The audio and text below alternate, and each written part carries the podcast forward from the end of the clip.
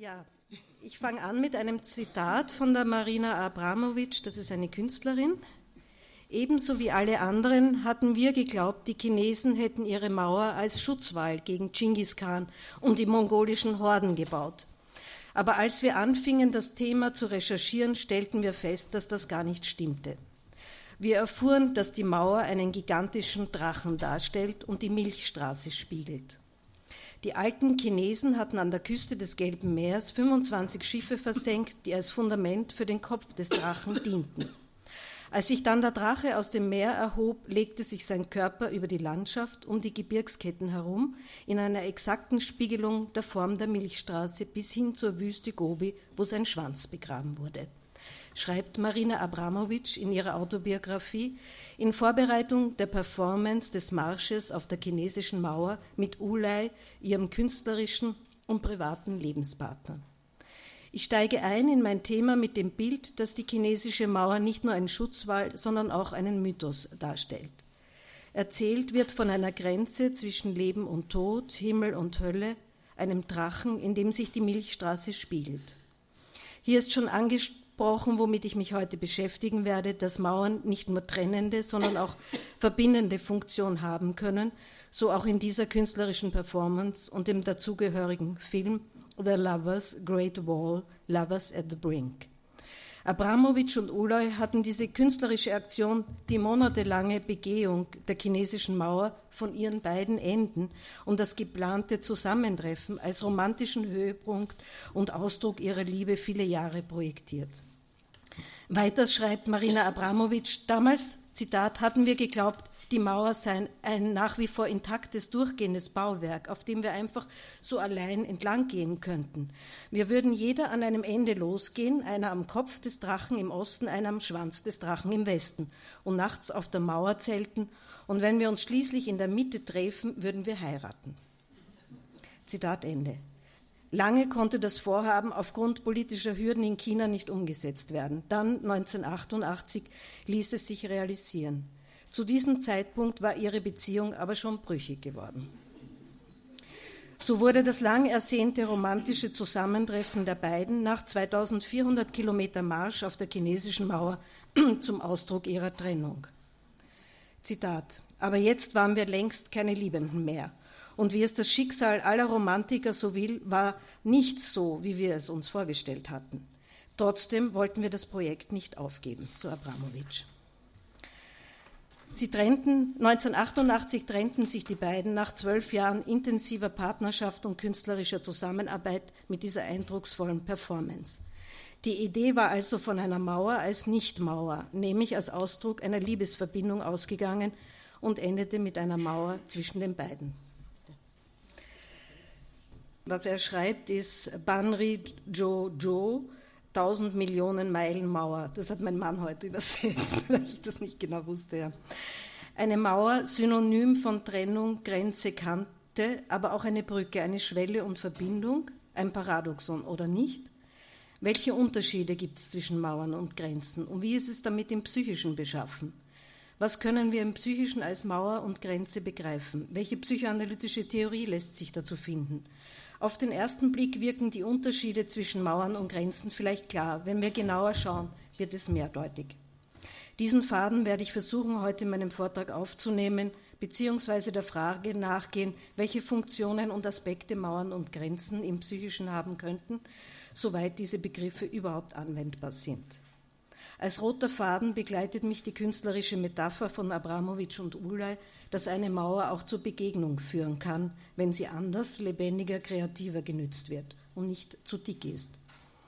Mein Ausgangspunkt für diesen Vortrag ist einfach und affektiv. Meine Wut und mein Ärger über die im Zuge der Flüchtlingsbewegung verstärkt angedrohte und teilweise realisierte Errichtung von neuen Grenzen, Zäunen und Mauern, die Fremde zunehmend ausschließen sollen. Sehr treffend hat der deutsche Bundespräsident Frank-Walter Steinmeier beim Festakt am, deutschen, am Tag der deutschen Einheit am 3. Oktober 2017 von neuen Mauern gewarnt und Ehrlichkeit in der Flüchtlingspolitik gefordert. Zitat: Die große Mauer quer durch unser Land ist weg, sagte Steinmeier, aber es sind neue Mauern entstanden, weniger sichtbare, ohne Stacheldraht und Todesstreifen, aber eben doch Mauern, die unserem gemeinsamen Wir im Weg stehen, die Mauern zwischen unseren Lebenswelten. Mauern, hinter denen der eine vom anderen offenbar kaum noch etwas mitbekommt. Mauern aus Entfremdung, Enttäuschung oder Wut, die bei manchen so fest geworden sind, dass Argumente nicht mehr hindurchdringen. Es gelte, die Mauern der Unversöhnlichkeit abzutragen. Diesen Worten kann ich nur zustimmen. Mit Affekten allein komme ich jedoch nicht weiter, so oder so. Nachdenken heißt immer auch differenzieren. Und so frage ich mich, wie ich über dieses Thema sprechen kann, ohne am Ende in einen politischen Relativismus zu verfallen. Es wird wohl eine Gratwanderung werden. In unserer Geschichte gab es immer Mauern und Grenzen, manchmal mehr, manchmal weniger. Das Wort Mauer kommt ursprünglich vom althochdeutschen Mura, lateinisch murus. Es handelt sich dabei meist um Bausteine, die mit oder ohne Bindemittel übereinandergreifend fest verbaut sind. Mauern schirmen ab, schließen ein und aus, sie begrenzen. Als Historikerin erinnere ich an die erwähnte chinesische Mauer, ein Weltwunder, 25.000 Kilometer lang, damit längstes Bollwerk, die Berliner Mauer, den Limes, den Hadrianwall etc. Einige Mauern waren Heiligtümer. Die Funktionen, die Formen und Konstruktionen sind höchst unterschiedlich. Manche ragen in die Höhe, manche wurden in die Tiefe gebaut, manche sind dick, manche weniger. Das Wort Grenze ist mittelhochdeutschen und westslawischen Ursprungs, Grenitz, und bedeutet ursprünglich Kante, Rand und bezeichnet kleinste obere bzw. größte untere Schranke. Politikgeschichtlich versteht man darunter eine Trennungslinie. Grenzen sind allgemein durchlässiger und durchsichtiger als Mauern. Im Psychischen denken wir vielleicht zunächst an unsere inneren Grenzen. Wir sprechen davon, uns abgrenzen, Nein sagen zu können, wenn uns jemand oder etwas zu invasiv vorkommt, vom Überschreiten unserer Grenzen. Wir denken vielleicht auch an Schamgrenzen, ist heute auch angesprochen worden, und stellen fest, dass diese in unterschiedlichen Zeiten und Kulturen stark differieren. In den letzten Jahren ist, so können wir ganz allgemein konstatieren, das politische Bestreben, Mauern, Zäune, Grenzen zu errichten, wieder immens gestiegen. Der Wunsch nach Sicherheit und Abschottung nach außen gegenüber den anderen, den Fremden, ist reziprok zum Anstieg von Ängsten enorm gewachsen. Avi Ribnitzky hat unsere Gegenwart kürzlich treffend als Zeitalter der Angst bezeichnet. In der Sprache der Objektbeziehungstheorie befinden wir uns wohl gesellschaftlich in einer paranoid-schizoiden Position, die das Verschließen, Abschotten, das Paranoide beinhaltet. Ich werde auf die Angst und das Schizoide zurückkommen.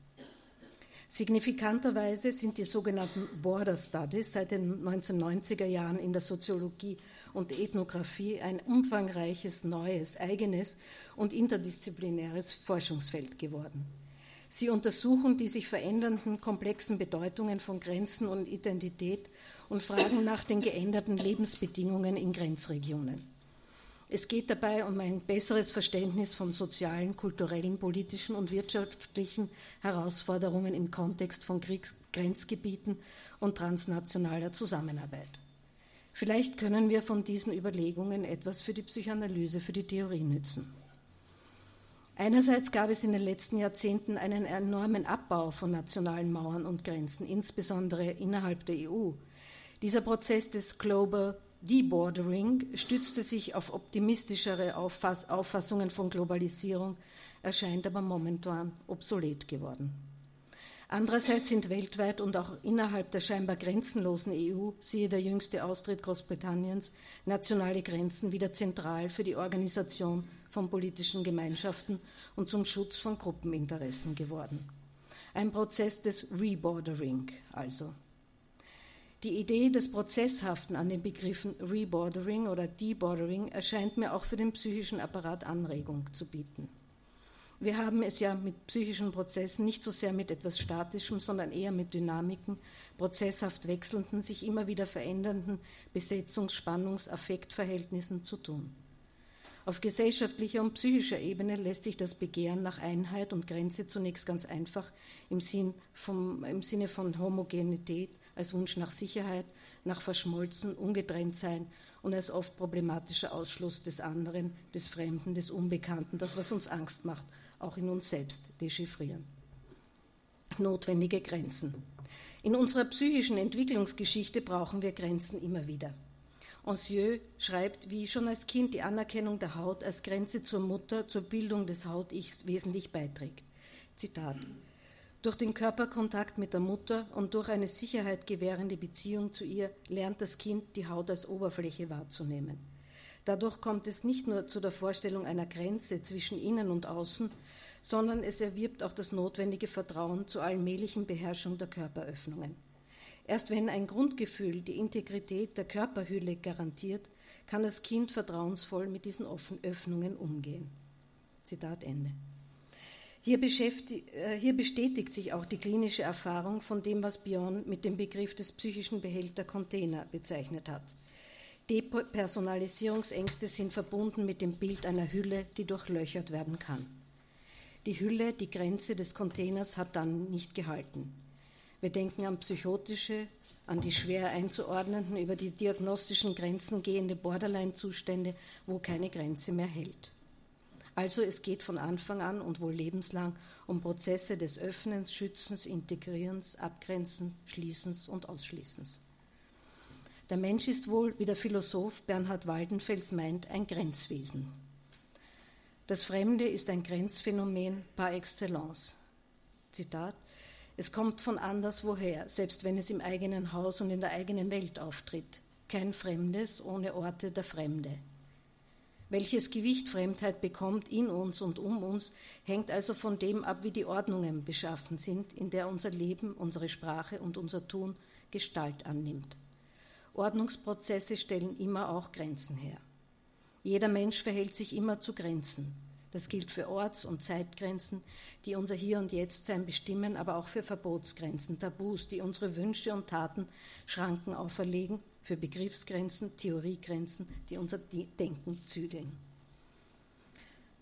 In, die, in, der Zeit war vor kurzem das Titelthema Wofür brauchen Kinder Grenzen? In dem Artikel wurde meiner Ansicht nach richtig konstatiert, dass die Welt wieder autoritärer wird. Darüber haben wir heute auch schon gehört, oder Judith? Äh, Zitat aus der Zeit, kann man über die Frage nachdenken, wer Kindern noch Grenzen setzt. Muss wer, von Grenzen in der muss wer von Grenzen in der Erziehung spricht, nicht sofort irritiert bemerken, dass eben dieses Wort Grenzen gerade alle Welt politisch in Wallung bringt. Von den Grenzzäunen Europas bis zur Beautiful Wall, die Donald Trump im Süden der USA bauen lassen will auf Kosten Mexikos. Zitat Ende. Hängt dieses gesellschaftlich Beobachtbare, diese Tendenz zur Wahl von stärker autoritären, meist männlichen Führerfiguren und dem Wunsch nach Errichtung von mehr und härteren sozialen Grenzen nicht gesellschaftlich auch mit einem, einer gewissen Vaterlosigkeit, einer gewissen dem Entmachten von oder Kritik an Vätern und schwächeren oder aufgeweichten, aufgelösten Grenzen, zum Beispiel in der Kindererziehung, im Triebgeschehen und anderen gesellschaftlichen Bereichen in den letzten Jahrzehnten zusammen? Diese waren wohl wieder ganz in einer dialektischen Manier Reaktionsbildungen und Kritik an der zu autoritären, gewaltvollen Auffassung von Väterlichkeit und Männlichkeit der NS- und Kriegsgeneration. So schlägt das Pendel nach der antiautoritären Erziehungsdoktrin der 68er Generation und ihrer berechtigten Kritik an den Vätern der Kriegsgeneration nun offenbar wieder in die andere, autoritäre, vielleicht auch verzerrte ähm, Richtung aus. Was nicht heißt, dass wir nichts ändern können und dass das unabänderlich zyklische Prozesse sind. Es findet, so können wir ganz einfach konstatieren, momentan eine, ein gesellschaftliches Rebordering statt.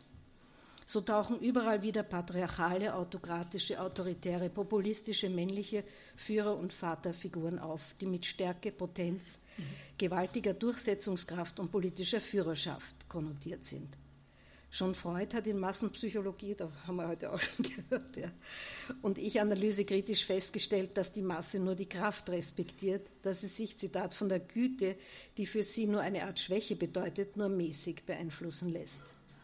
Was sie von ihren Helden verlangt, ist Stärke, Selbstgewalttätigkeit. Sie will beherrscht und unterdrückt werden und ihren Herrn fürchten. Ende des Zitat Freud. Und wie ist es nun mit der in der Psychoanalyse? Melanie Klein arbeitet die Trennung als traumatisch heraus. Bei Lacan ist die Nichttrennung traumatisch. Ist nicht beides zutreffend? Für Lacan ist die Sprache die Grenze, die Separation unerlässlich. In den letzten Jahren stand im Mainstream der psychoanalytischen Theorie die Mutter, vor allem die frühe Mutter, die frühen Jahre im Vordergrund. Der Vater trat eher in den Hintergrund. Ganz im Unterschied zu Freuds Theorie, in der die Mutter nicht im Fokus stand. Es ist die väterliche Funktion oder Position des Dritten, die eine inzestuöse Grenze zur Mutter errichtet. In einer traditionellen Kernfamilie westlichen Zuschnitts ist es klassischerweise der Vater, es kann aber auch eine andere, dritte, andersgeschlechtliche Person sein, der die, jetzt muss man aufpassen mit dem, wie man das sagt, ein Hindernis, eine strukturelle Grenze in der ansonsten exklusiven Beziehung des Kindes zur Mutter errichtet und darstellt. Der Vater oder eine dritte Person führt diese strukturell notwendige Schranke oder Barriere zwischen Mutter und Kind ein. Das ist gut für die Mutter, den Vater, die Person in der mütterlichen Position und für das Kind, das von der Mutter getrennt wird. Beide bekommen mehr Raum. Diese Schranke, diese Barriere nimmt vom Kind die Last, der Phallus der Mutter zu sein und ihren Mangel erfüllen zu müssen. Der Vater als Grenze oder Nein hebt die Mutter auf, die begehrende oder begehrte Mutter, neutralisiert und ersetzt sie. Der Vater bzw. seine Funktion setzt sich als Name oder Verbot an ihre Stelle. Das Kind wird von der typischen Primärquelle der Befriedigung getrennt, eine Art notwendige strukturelle Grenze wird eingeführt. Diese fungiert als Barriere, welche das Genießen die Chansons untersagt. Bei Lacan ist es die berühmte Funktion des du nom de père, de nom du père, der Name des Vaters, das Nein des Vaters, die dem Begehren und dem Imaginären eine strukturelle Grenze setzt. Somit hat das ödipale Gesetz unausweichlich strukturelle und somit strukturierende Funktion. Es führt die Symbolisierung ein. Und während Lacans Konstruktion doch die patriarchale Struktur aufnimmt, heißt es bei den französischen Freudianern so schön, das primäre Objekt das in ein Objekt vom Tage und ein Objekt von der Nacht differenziert.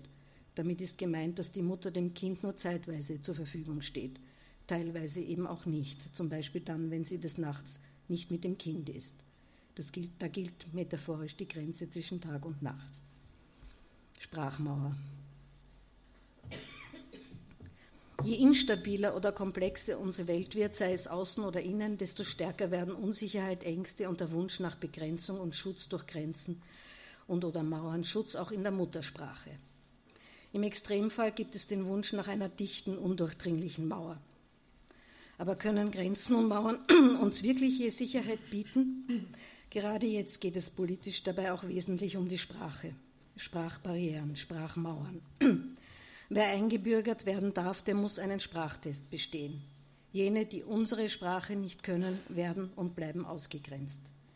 Im Alltagsgebrauch steht die Sprachmauer für die Nichtkommunikation und Nichtverstehen zwischen Angehörigen unterschiedlicher Sprachgruppen. Darüber hinaus steht sie in einem metaphorischen Sinn für die Abgrenzung sozialer Räume, für die Ab- und Ausgrenzung von Alltagskulturen, die nicht ins Bild einer homogenen Sprach- und Kulturlandschaft passen.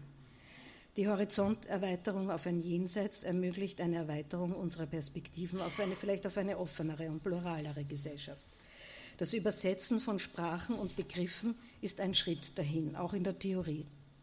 Sprache ist aber immer auch Ausdruck von Machtbeziehungen, Ausdruck von Herrschaftsausübung. Wie geht eine dominante Mehrheitsgesellschaft mit Sprachminderheiten um? Wir kennen das ja aus Kärnten. Aber auch in den wissenschaftlichen und auch in den psychoanalytischen Disziplinen. Als Psychoanalytiker, Psychoanalytikerinnen operieren wir ja auch immer wieder in unseren Anträgen bei den Krankenkassen mit einer Sprache der Herrschaft. Lacan schreibt, spricht meiner Meinung nach sehr treffend davon, dass zwischen ich und anderen immer eine trennende Sprachmauer existiert. Ist schon das Ich prekär, wie soll dann ein Miteinander sprechen glücken? Sprachliche Missverständnisse sind an der Tagesordnung. Aber es geht hier ja wohl auch um den Grad und doch um die Versuche der Überbrückung. Auch wenn Lacan meint, dass diese Sprachmauer zwischen zwei oder mehreren Menschen im Sprechen nie ganz überwunden werden kann, dass wir den anderen nie ganz erreichen, so ist die Sprache eben doch dazu da, um uns im anderen zu gründen. Lacan. Sprache, die symbolische Ebene, ist also Grenze zum anderen und doch auch dazu da, die Sprachmauer zumindest partiell zu überwinden. Also Abgrenzung und Brücke zugleich ganz wie in der künstlerischen Performance der Mauerbegehung von Abramowitsch und Ulay, den beiden großen Liebenden, die scheitern. Das schizoide Dilemma. Grenzen in uns sind also wie ausgeführt notwendig. Sie begrenzen Ertragbares, schützen unsere Integrität gegenüber einem zu viel. Sie geben uns in gewissem Ausmaß Halt, immer wieder das Selbstgefühl von Identität und sind Reizschutz. Freud schreibt, Zitat, es ist eine Aufgabe und Herausforderung, sich abgrenzen zu können und immer wieder ein psychisches Gleichgewicht der Reizmengen herzustellen. Wenn unser Reizschutz durchbrochen wird, gilt noch immer, was, er, was Freud schreibt, Zitat, solche Erregungen von außen, die stark genug sind, den Reizschutz zu durchbrechen, heißen wir traumatische. Ich glaube, dass der Begriff des Traumas eine solche Beziehung auf eine sonst wirksame Reizabhaltung erfordert. Zitat Ende. Aber genau die Erledigung und Bewältigung der Reizmenge versagt ja beim Trauma. Da werden eben Grenzen verletzt und überschritten.